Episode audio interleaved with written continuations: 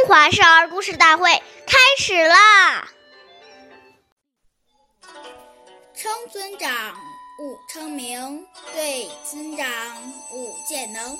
称呼尊长，不能直接称呼他的名字。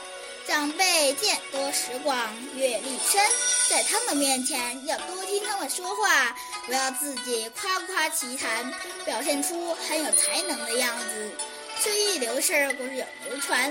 大家好，我是中华少儿故事大会讲述人王一晨，我来自小季金喇叭少儿口才钢琴艺校。今天我给大家讲的故事是《贤明的妻子》第十九集。齐国宰相安英有位车夫叫吕成，他依仗主人的权力和非常骄傲自大。有一次，吕成回到家中，妻子表示要离开他。吕成很吃惊地问：“我为宰相赶车，多体面啊！不愁吃穿，你为什么要离开我？”妻子说：“你还知道你是个车夫啊？你看安大人，虽然贵为宰相，但从没有像你那样招摇和炫耀。”听完母亲的批。妻子批评，吕成很回雷，从此痛改为非。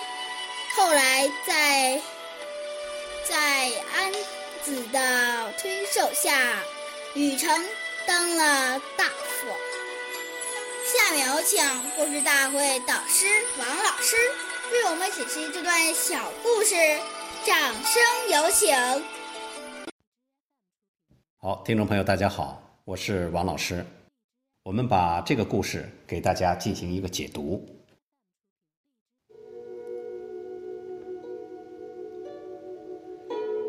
我们说，晚辈直呼长辈的名字是不礼貌的，是没有教养的表现。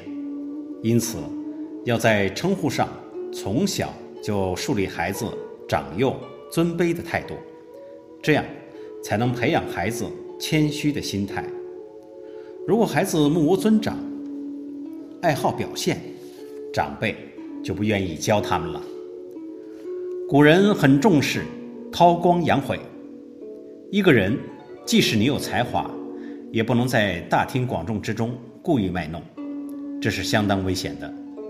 因为锋芒太露了，就容易遭人嫉妒，这对将来的前途。